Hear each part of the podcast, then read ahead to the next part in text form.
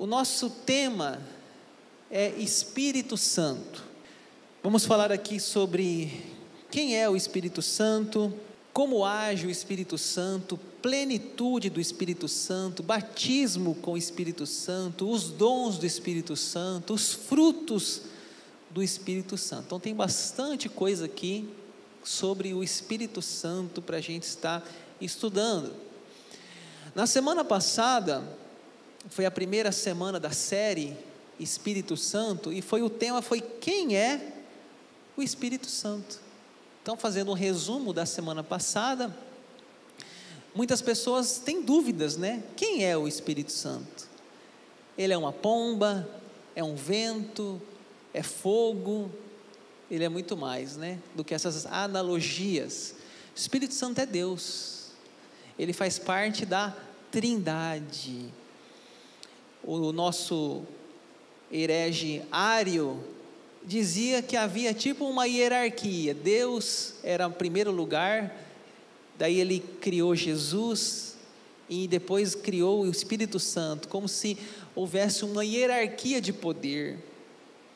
E essa heresia foi desmascarada porque nós entendemos que o Pai, Deus, Jesus Cristo e Espírito Santo são igualmente Deus, não criados, eternos um é da mesma substância do outro. Esse é um grande mistério da fé, mas isso que a Bíblia nos ensina, a Trindade. Nenhum é maior que o outro, nenhum é inferior ao outro. Os três são pré-existentes, sempre existiram. Os três são Deus. Então nós podemos orar ao Espírito Santo, podemos adorar ao Espírito Santo, podemos falar com o Espírito Santo. Então, nós falamos tanta coisa aqui na semana passada. E o tema de hoje é como age o Espírito Santo. Como age o Espírito Santo. Então, eu quero hoje com vocês dividir a pregação em duas partes. Quero ser bem didático. Quero dividir primeiro no Antigo Testamento, mostrando algumas partes do Antigo Testamento, da ação do Espírito Santo. E na segunda parte da pregação, nós vamos falar da ação do Espírito Santo no Novo Testamento. Tem uma página lá nas Bíblias, uma página em branco. Quando você termina o último livro do Antigo Testamento, é Malaquias. Aí tem uma página em branco, e vem escrito assim: Novo Testamento. Aí começa o Evangelho de Mateus. Então eu vou dividir hoje essa pregação em duas partes vamos falar do Antigo Testamento, da ação do Espírito Santo no Antigo Testamento e da ação do Espírito Santo no Novo Testamento, tá? E aí a gente vai encerrar essa pregação hoje. Mas antes de falar do, do Antigo Testamento, nomes e títulos do Espírito Santo. Ah, como eu disse, há muitas analogias na Bíblia. Uma das melhores, eu penso, é a analogia do vento, né? Por que o vento? Porque o vento, você não sabe para onde vai, você não sabe para onde vem, você não consegue é, estocar vento. Lembrei da Dilma, agora estocar vento, tem uma história dessa, né? É, você não consegue estocar vento, você não consegue prendê-lo, ele não está preso. O Espírito Santo, é, o vento é algo que você não vê, mas você sente. Mas a Bíblia tem outras analogias, como a pomba lá no batismo, como o fogo, né, o fogo que arde, que queima, que purifica, que aquece. Mas há outros nomes, há outros títulos: Espírito Santo de Deus, Espírito do Senhor. Consolador, Auxiliador, Espírito da verdade, Espírito de vida, Espírito da promessa, Espírito da glória. Olha, tanto de nomes e títulos sobre o Espírito Santo. E ainda não se encerra aqui, né? Ele é muito mais do que tudo isso que nós estamos falando. É, eu falei aqui semana passada que quando a gente imagina Deus, A gente imagina Deus como um, um pai, né? Deus Pai. Talvez um meio Papai Noel, aquela barbona branca, um senhor carinhoso, amoroso, talvez meio gordinho, aquela barriguinha meio, meio saliente. A gente imagina Deus assim, né? Um pai carinhoso. Mas ele é muito mais do que um pai, ele é Deus. Jesus, né? A gente é mais fácil imaginar ali. Jesus, talvez a gente imagine um judeu, olho castanho, magrinho, é, barba, possivelmente o judeu usava barba, talvez aquelas sandálias na época, aquele cabelo talvez mais longo, enfim. Só mesmo Pedro, Tiago, João que andaram com ele para saber como que ele era, né? Mas são imagens. E o Espírito Santo, né? Como imaginar o Espírito Santo? Então, difícil imaginar, né? A Trindade, porque na realidade é muito mais do que qualquer analogia. Eles são Deus, é muito mais do que qualquer explicação. Quando o apóstolo João viu Jesus na experiência do, do Apocalipse, na ilha de Pátimos, ele disse: os olhos dele eram como fogo fogo. Ou seja, eu fico pensando que a gente não vai conseguir descrever o Espírito Santo, e nem Deus. Moisés pediu para que, que, que queria ver a face de Deus. Deus falou a Moisés: ninguém pode me ver e ficar vivo. Então, é, são experiências que a gente tem com Deus, com o Espírito Santo, com a Bíblia, mas são experiências que eu chamo de antropomorfismo, uma linguagem humana para definir Deus, mas ele é muito mais do que qualquer analogia, do que qualquer explicação, do que qualquer título, ele é Deus. Ele é Deus. Ele é tudo. Ele é o criador, ele é onisciente, onipresente, onipotente, é o espírito da verdade, é o auxiliador, é o espírito de Deus. Ele é tudo. Ele é tudo. Ele é o Espírito Santo. Ele é o próprio Deus. Então, nós vamos aí para a nossa primeira etapa da pregação, o Espírito Santo no Antigo Testamento, na criação, né? Primeira página da Bíblia aparece Espírito Santo, Gênesis 1, 2. A terra, porém, estava sem forma e vazia. Havia trevas sobre a face do abismo e o Espírito de Deus pairava por sobre as águas. Eu vou mostrar para vocês hoje que o Espírito Santo está na primeira página da Bíblia e está na última página da Bíblia. Ele está em toda a Bíblia. O Espírito Santo, ele não só existiu quando Jesus foi e ele veio, não, ele sempre existiu, ele é Deus, ele é pré-existente. Às vezes as pessoas também têm essa ideia de que Jesus Cristo só existiu quando nasceu de Maria. Não, ele já existia.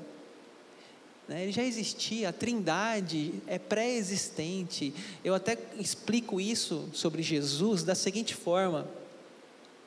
Pessoas têm dificuldade de entender isso, né? Eu falo assim que um dia estava lá Jesus e o anjo Gabriel, e o anjo Gabriel falou assim: Nossa, Jesus, estamos tão felizes que você vai encarnar. Jesus fala: Pois é, Estou tão feliz, não está na Bíblia, não, tá, gente? Está na minha cabeça a história, não está na Bíblia, não.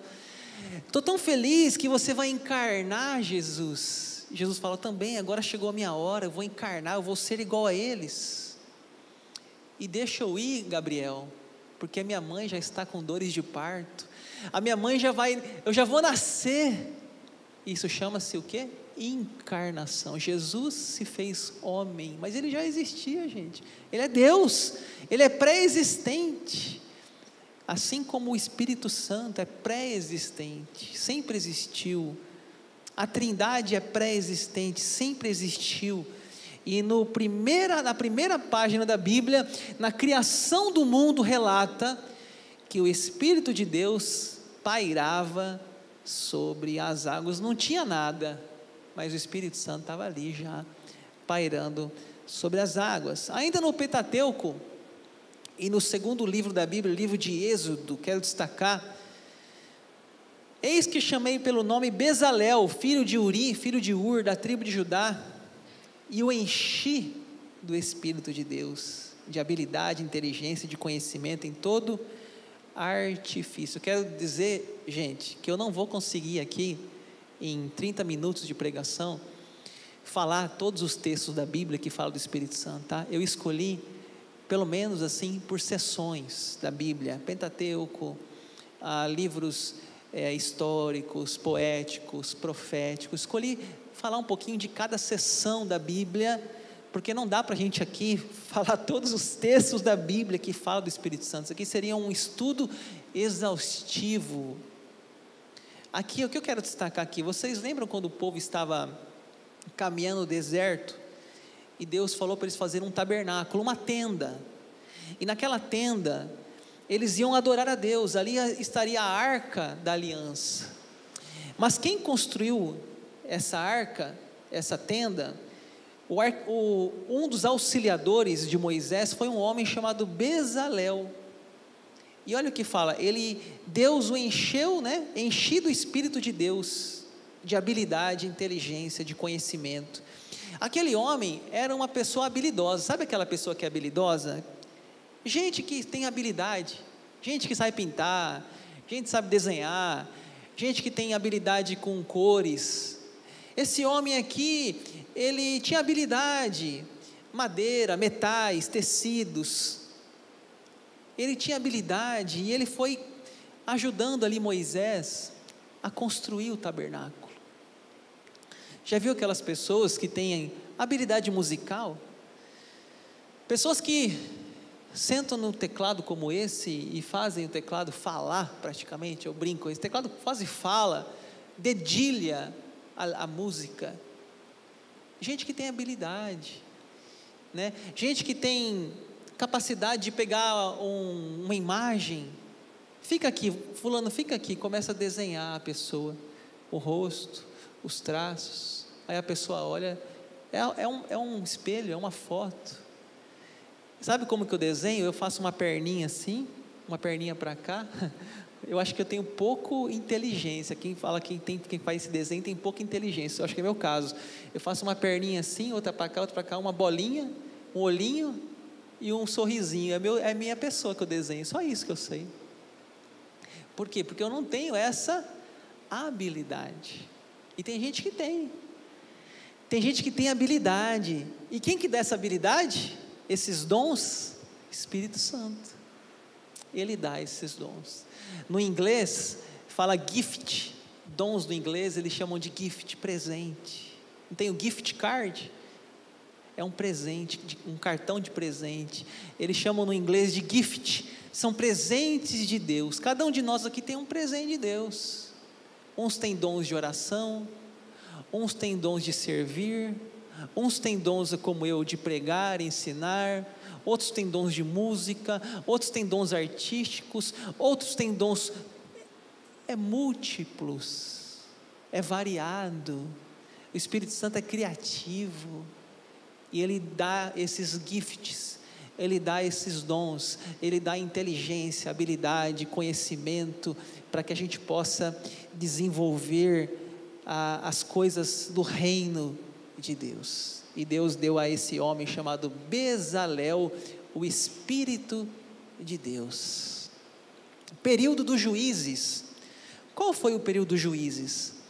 Eles passaram ali pela terra, ah, saíram do deserto, foram para a terra prometida, entraram na terra, morreu Moisés, morreu Josué, morreu Caleb, e não, não havia um líder forte, Deus levantava juízes. Temos lá no livro de juízes, Otoniel, Eude, Débora, Gideão, Jefité, Sansão. E esses homens ali e mulheres como a Débora, eles eram tomados pelo Espírito Santo, diz a Bíblia. E eles então faziam a obra de Deus. Otoniel, por exemplo, Otiniel, né, fala ali Juízes 3:10, veio sobre ele o Espírito do Senhor e ele julgou Israel. Saiu a peleja e o Senhor lhe entregou nas mãos a Cusã, Risataim, rei de Mesopotâmia, contra o qual ele prevaleceu. Olha o que, olha o que fala o texto: veio sobre ele o Espírito Santo, o Espírito do Senhor. E o mais conhecido, né, que eu não poderia deixar de falar, é o nosso Sansão. Então o Espírito do Senhor de tal maneira se apossou de Sansão que ele o rasgou como quem rasga um cabrito, sem nada ter na mão, todavia nem seu pai nem a sua mãe deu a saber o que fizera. Você sabe a história de Sansão? Sansão é conhecido como aquele homem forte, com aquele cabelo que não podia cortar. Mas as pessoas acham que a força de Sansão estava no cabelo dele, e não era no cabelo, a força era do Espírito Santo nele. Sansão era um nazireu, ele tinha três votos: ele não podia tocar em cadáver, ele não podia beber vinho, na linguagem de hoje fala cerveja, e ele não podia cortar o cabelo. Ele tinha três votos: tocar em cadáver, beber vinho ou cerveja e cortar o cabelo. Três votos de um nazireu. E ele vai quebrando os votos. No caso do leão lá, ele encontra um leão morto, aí ele come o mel e toca num cadáver. Depois, no festa de casamento dele, a primeira esposa dele lá, ele toma o vinho, bebida alcoólica, quebra o segundo voto. E depois, no colo de Dalila, ele permite a Dalila saber de onde vinha a força dele. E aí então a Dalila corta o cabelo dele e diz o texto: o espírito saiu de Sansão. Por quê? Porque ele quebrou o terceiro voto que ele tinha com Deus. Então a força de Sansão não era o cabelo dele, eram os votos que ele tinha com Deus. E quando ele quebra o voto, o Espírito Santo sai e ele fica fraco. Então, mais uma vez, a ação do Espírito Santo no livro de Juízes. Período dos reis. Tomou Samuel o chifre de azeite e ungiu no meio de seus irmãos. E daquele dia em diante, o Espírito do Senhor se apossou de Davi. Então Samuel se levantou e foi para Ramá. Período dos reis, Saul, Davi, Salomão, esse é chamado período dos reis. E o texto fala: o Espírito do Senhor se apossou de Davi. Quando o Espírito do Senhor estava sobre Davi ali, ele é a função de um rei de Israel. Então você veja como o Espírito Santo, gente, não, não está somente lá no livro de Pentecoste que fala que desceu o Espírito Santo, ele está em toda a Bíblia. O Espírito Santo está em todos os momentos da história do povo de Deus. O período, né, os livros poéticos. Nós temos uma sessão na Bíblia, eu estou falando aqui para vocês, a Bíblia é em sessões. Tem uma sessão da Bíblia chamada livros poéticos, são eles Jó, Salmos, Eclesiastes, Cantares e Provérbios. Cinco livros considerados poéticos. O salmo diz: Para onde fugirei do teu espírito? Para onde fugirei da tua face? O livro de Jó fala: Foi o Espírito de Deus que me fez. Ou seja, gente, o Espírito Santo está em todos os, os momentos da Bíblia.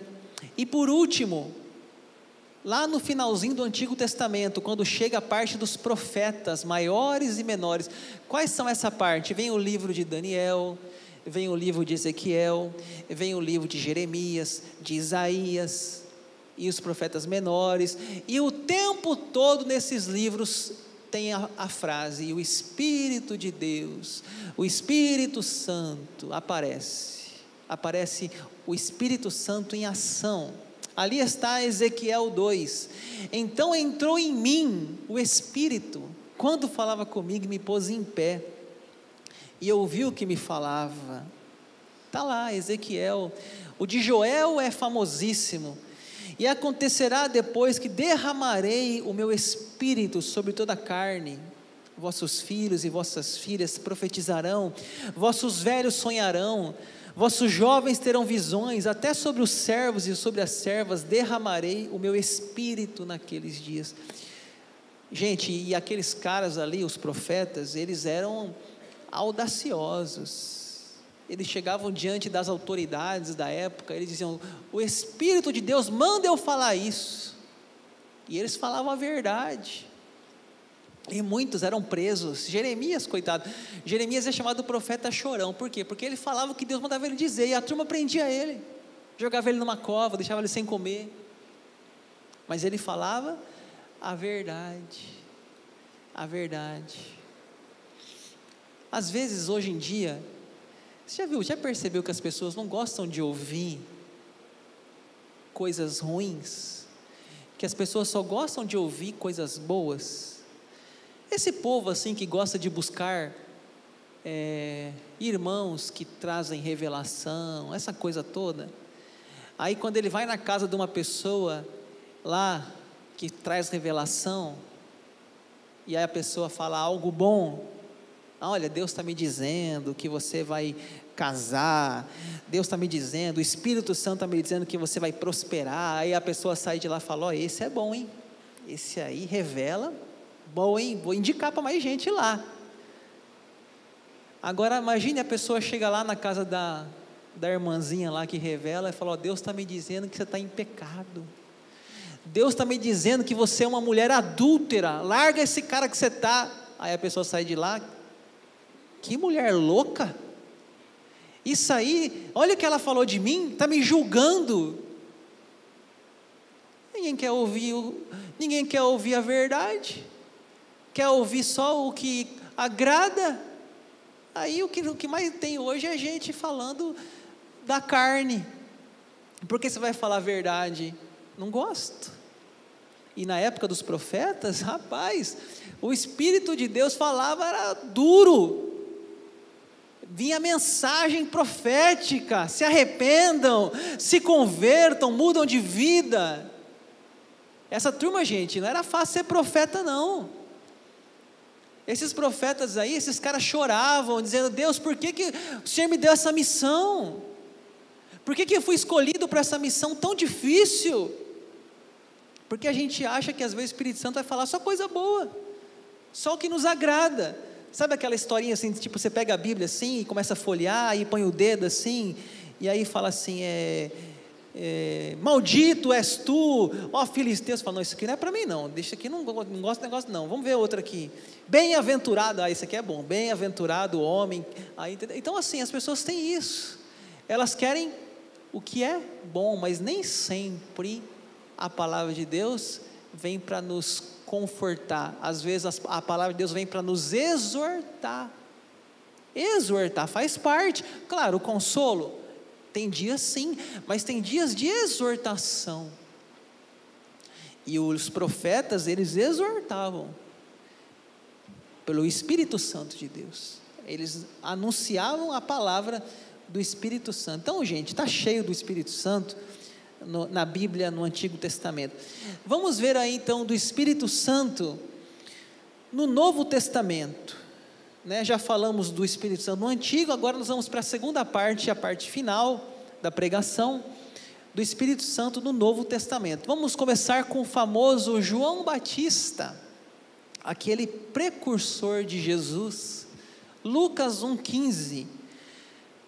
Pois ele será grande diante do Senhor, não beberá vinho, vinho nem bebida forte, e será cheio do Espírito Santo já do ventre materno. Já imaginou?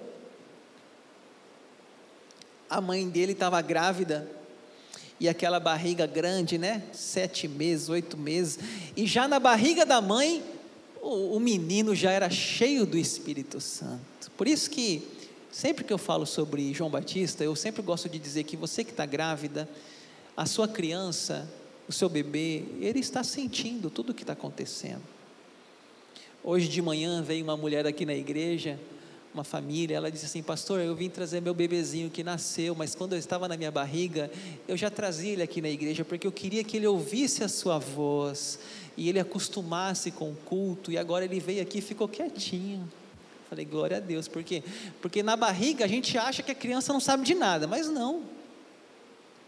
A Bíblia fala que desde o ventre materno, esse homem, João Batista, já era cheio do Espírito Santo.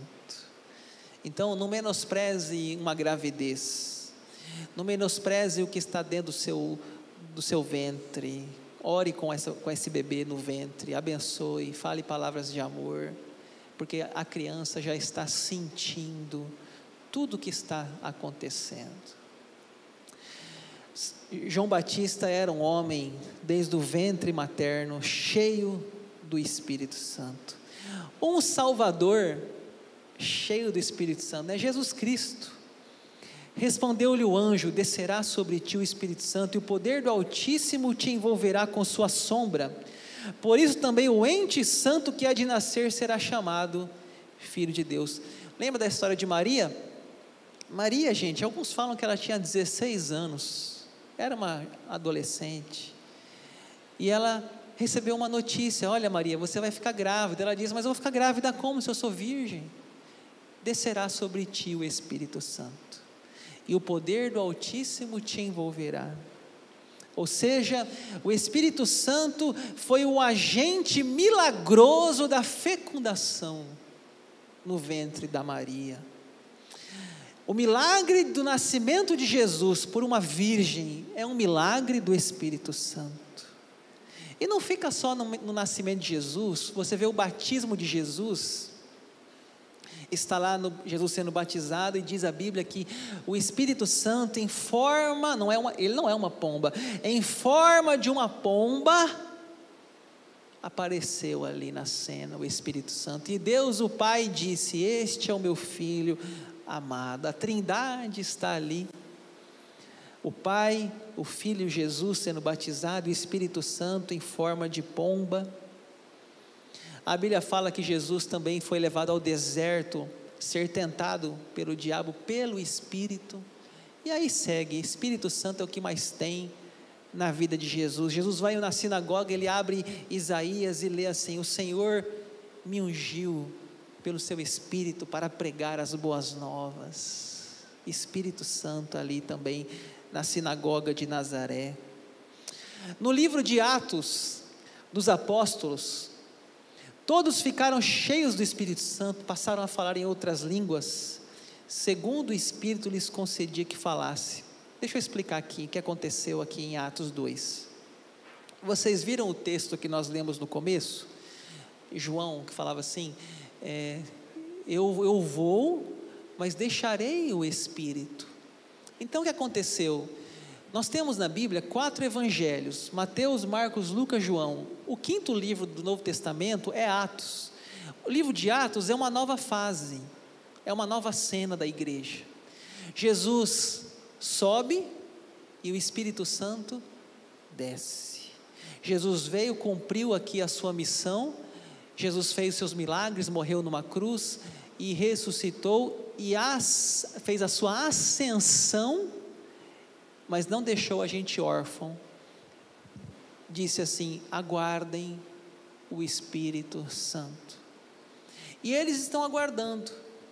E num, em Atos 2 registra que eles aguardando lá, e de repente um barulho, um vento, e eles começaram a falar em línguas as grandezas de Deus. Mas aqui tem um fato interessante. Você lê em casa depois essa passagem, fala que cada um entendia na sua própria língua. Lá fala que tinha pessoas da Palestina, da, da África, da Europa, do Mediterrâneo, de Jerusalém. Tinha muitas pessoas, muitas línguas, pessoas que falavam grego, pessoas que falavam outras línguas, hebraico, e diz que cada um entendia o que o outro estava falando, porque o Espírito Santo, gente, ele vem para trazer unidade, ele vem para trazer união, ele vem para trazer comunicação. Imagine se eu chego aqui hoje e começo a falar um monte de palavras estranhas aqui e não tenha quem interprete. Você não vai entender nada. Imagine que eu peço alguém para fazer uma oração aqui e a pessoa começa a falar um monte de palavras estranhas e não tem quem interprete, não há comunicação, não há edificação. Então o texto é muito claro. Ali, a, a, essa línguas é uma língua de comunicação, é uma, é uma língua de unidade, é uma língua de ajuntamento. Hoje nós vemos, por exemplo, essa questão do dom de línguas às vezes as pessoas estão brincando com esse dom que eu sei que é muito sério. Você vai em igrejas hoje, em eventos, o pastor fica assim: vai, fala aí, ô crente enferrujado, põe óleo nessa engrenagem, começa a falar em língua. Gente, isso é um dom, é um gift, é um presente. Como que você quer que todo mundo toque teclado? Como você quer que todo mundo pinte um quadro? Como você quer que todo mundo cante? Como você quer que todo mundo fale em línguas? Isso é um gift, isso é um presente isso é um dom, não tem como. E as pessoas ficam frustradas. Ah, eu fui naquele culto, todo mundo falava em língua, eu não falava. Frustração. Não, porque eu aceitei Jesus, mas ainda não recebi o Espírito Santo. Como assim? Como que você não recebeu o Espírito Santo? Gente, é, é, tipo uma promoção, sabe aquele negócio do Big Mac, do McDonald's? Tipo, você compra o lanche, já vem a coca, já vem a batata frita, é mais ou menos isso. Você recebeu Jesus, é tipo assim: compre um, leve três. Você já tem tudo, você já tem o Espírito Santo em você, para com essa história. Esse vai ser um tema para frente, batismo do Espírito Santo. Há muita dúvida, há muito ensino errôneo, há muita gente frustrada porque não entende o que a Bíblia ensina em Coríntios, capítulo 1 Coríntios, capítulo 11, 12 e 13. Paulo fala, só fala em língua se tiver quem interprete. Paulo diz lá, se não tiver quem interprete, fique calado. É melhor falar três palavras inteligíveis do que mil e outras línguas. Hoje, até em CD gravado, os cantores falando em língua. Estamos perdendo o verdadeiro sentido, um dom de línguas. Parece que quem fala em língua é mais espiritual. Parece que quem fala em língua, parece que dá uma impressão que tem o Espírito Santo. Gente, é um dom. Nem todos terão, nem todos falarão.